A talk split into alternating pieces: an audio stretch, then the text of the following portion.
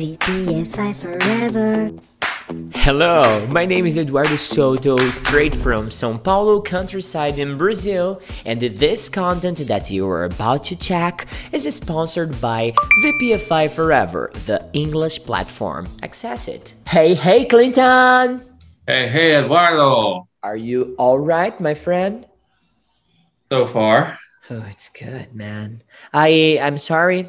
I I know I told you that I was going to record this a little earlier, but man, I lost track of time. I started watching a new series on Netflix, and then one episode, another, another, and then my wife asked me, "Hey, aren't you going to record with Clinton today?" And I said, "Holy yeah, I'm going down there right now." And here I am right now.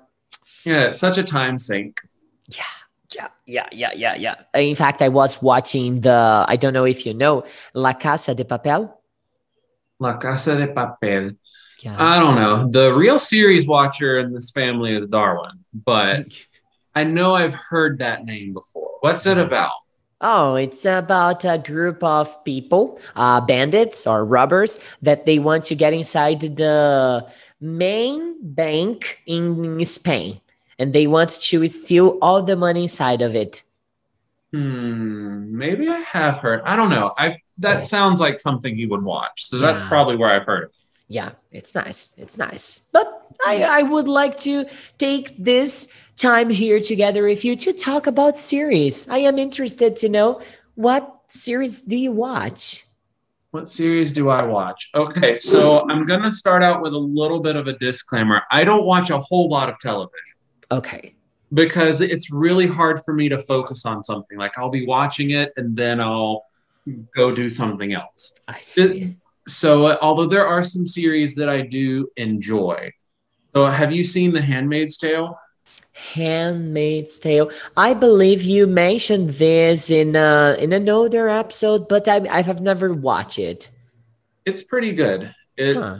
about like there's a I guess you could say a revolution in the United States because the birth rate has dropped down and so a group of people decide that well we need to go back to old like biblical values and so like they have women who are set up as like handmaids that basically they're breeders I guess you could say to like try mm-hmm. to build the population up and it's centers on one specific woman who's fighting against it. I see. So But it's go it's- ahead. It's old, right? It's an old uh, series, or am I Uh, wrong? it started a few years ago, but they they're still making seasons of it. okay, right. The, alright. the newest season just finished a couple of weeks ago. Is it on Netflix? It's on Hulu. What? Hulu. Hulu. Hulu. Oh, is this a service of streaming? Yes. Hulu. It sounds like a Hawaii to me or something created there. I don't know. Oh, never- it's because of Honolulu. Barack Maybe, Obama was no born idea. there. Barack Obama was born there. Yes, he was. Yeah. Hulu. Honolulu. Yeah. okay. Get back. So yeah, I do watch that one. That was a good series. I'm trying to think of the other things that I watch. On HBO, I watched two different I mean, they're technically entertainment, but they're also news at the same time. They're comedians that talk about the news. Do y'all have that in Brazil? Yeah, we have a Greg News. It's a comedian that the he comments the news around the world like that, right? Yeah, it's Uh-huh. that sort of thing. So there are a couple of shows like that that I like to watch on HBO. Do you do you have HBO? Yeah, we do. In fact, I don't because my time in front of a TV, man, it's so short. I usually spend more time in my cell phone, for example, mm-hmm. but I uh, I'm always on Netflix or Amazon Prime. Netflix or Amazon Prime. on Prime. I think we have Amazon Prime, but I haven't seen a whole lot on it. I did watch a good movie that's on Prime though. Yeah, which one? It's called the name of the movie is A Man Called Ove. Have you seen Um, it? a man called what? O O V E. Ove. O V E. No, never heard about that. No, It's a good movie. It's from Sweden, I think. It's about a he's a pensioner. He's an older man who his wife has died, and uh, they his only thing that brings him joy is like keeping up his neighborhood, and so it it talks about like something that finally gives him a little bit of hope. It's a good. It's a really good movie. Interesting. I liked it. Do you like Will Smith? Yeah, my mom. Do what? if you like Will Smith, Will Smith. Will Smith. Yeah. Yeah, he's pretty good. I used said- to watch yeah, The Fresh Prince mom. of Bel Air one. Yeah, yeah, yeah, yeah. The Fresh Prince of Bel Air. That's why I asked you that. I watched The Fresh Prince of Bel Air since I was a kid. And uh, Yeah, that was a very common series here. did you know that we made our own version of The Prince of Bel Air here at VPFI school? We did. And I am going That to put amazing. I am going to put in the edition, edition, edition. Yeah, I'm going to put in the edition here to play while we are talking. Like it's not gonna be us, but you're gonna see the video here. It's gonna be amazing.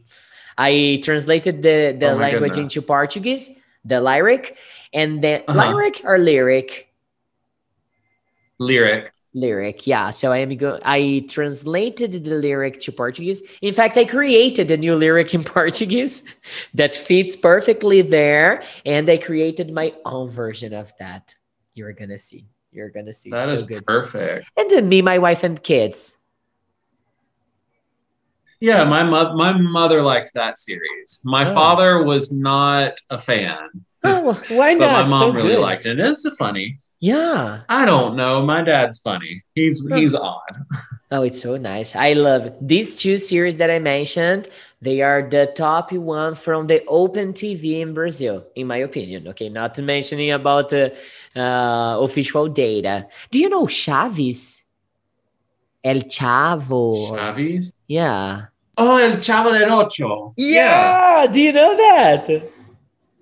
Yeah, I used to watch that from time to time. My gosh, it brings me so great memories from me, man. It's true. I spent my most time of my childhood, my youth. Oh, I spent even nowadays. I spend time listening, listening, no, watching that and the Chapolin Colorado. Yeah, El Chapulín. Sígame los buenos. Yeah, in Portuguese, sigam meus bons. It's so good, so good. I love it. Do you did you watch cartoons? Let's let's change a little bit the topic of this conversation. Cartoons in the United States. Simpsons is a classical there. It is, but that's an adult cartoon. Yeah. And I didn't I didn't watch it because my parents really didn't like it. And since it is an adult cartoon, at, when I was a child, they really didn't want me to watch it. And so I just never did.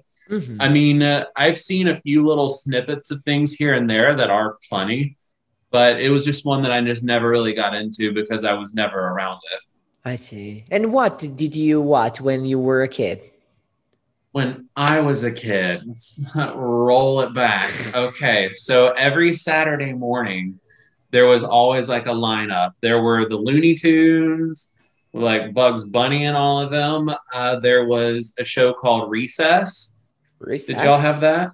No, I don't think so. Recess. Okay. We don't. I don't. It it was one of those like schoolhouse shows, like the it's the group of kids and they go out to recess and whatnot. Anyway, Okay. Uh, there was that one. What else from those '90s cartoons? There was Doug.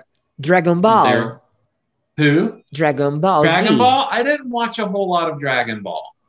As far as like anime goes, I was more of a Sailor Moon guy. Okay. Pokemon, Digimon. Yeah, I loved those. Okay. Those were great.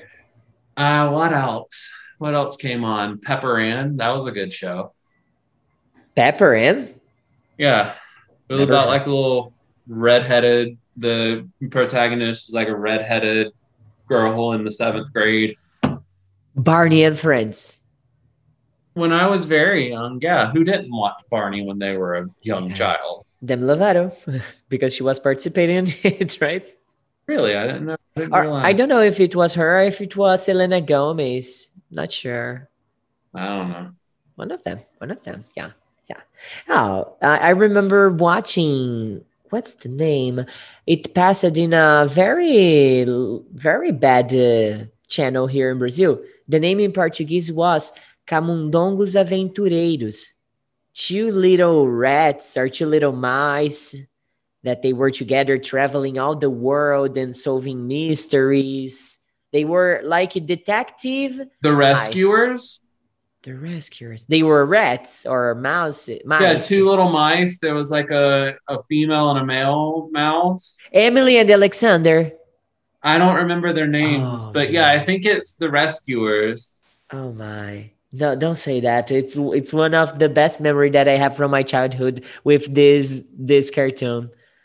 It brings me so much from my childhood because my mother prepared the baby bottle for me with milk, uh, hot milk, and then and I remember watching these cartoons. It was so Oh, nice, that's wonderful. Yeah, it was so good. It was so good. Power Rangers. Oh yeah, I watched the Power Rangers. Power Rangers, a nice one. Go go Power Rangers. Yeah, like that. You look like Tommy. I do. Well, thank you. so this was something that I didn't know until I got older. I never realized that the Power Rangers originated in Japan. Like, You didn't? No, I didn't know that until I was like 24 or 25. And then like looking back at it, it makes sense because like the first villain, like she looks Japanese because she was. Like they kept all of that part and just dubbed over her. And then I was like, oh yeah, obviously, because like none of the words that she's saying matches what her mouth is doing. She's speaking Japanese. Oh my gosh! Now, now it all makes sense, right? And the, Yeah, I the was like- actors, they weren't Japanese, right? there so here's what happened they spliced parts of the japanese original with like american actors to make like some like a hybrid show Oh my! so if you're paying attention you can see it because i don't remember if it's the japanese suits or the american suits like one of them is more shiny and the other one is more like matte more dull I see. yeah, and also like I said, the villain of the first season, whatever, they just kept all of her stuff as it was. oh my gosh! Yeah. No, by the time I was a kid, I would never imagine that Japan existed, for example. Okay. But after that, I, I I found out when I heard about Naruto. Do you know Naruto? yeah, Naruto. Yeah. Naruto. Death Note. Um, I've heard of it, but I don't know much about it. Oh, it's they, this is animes, I guess. They are nice to you. They're nice to you. Well, man, I would spend the whole day talking to you about this because it brought me so many great memories from my childhood. But I have a class right now, you know. Oh no. Yeah, I do, and I gotta must go make the learning happen. So, Clinton, thank you so much, my friend. And Thank you for having me. tomorrow, tomorrow, we are gonna be here again, right? Yeah. All right. So As I hope. you'll you- have me. oh yeah, I hope you have a great night of sleep in your new mattress. Okay. As long as it gets here. Yeah, it will. it will be sure. They were waiting for you to stop recording to get there and not disturb anything. You know. I'm that's fine. It's Yeah. fine. Believe it. Believe it. Okay. So bye bye, dudes, and have a great one, man.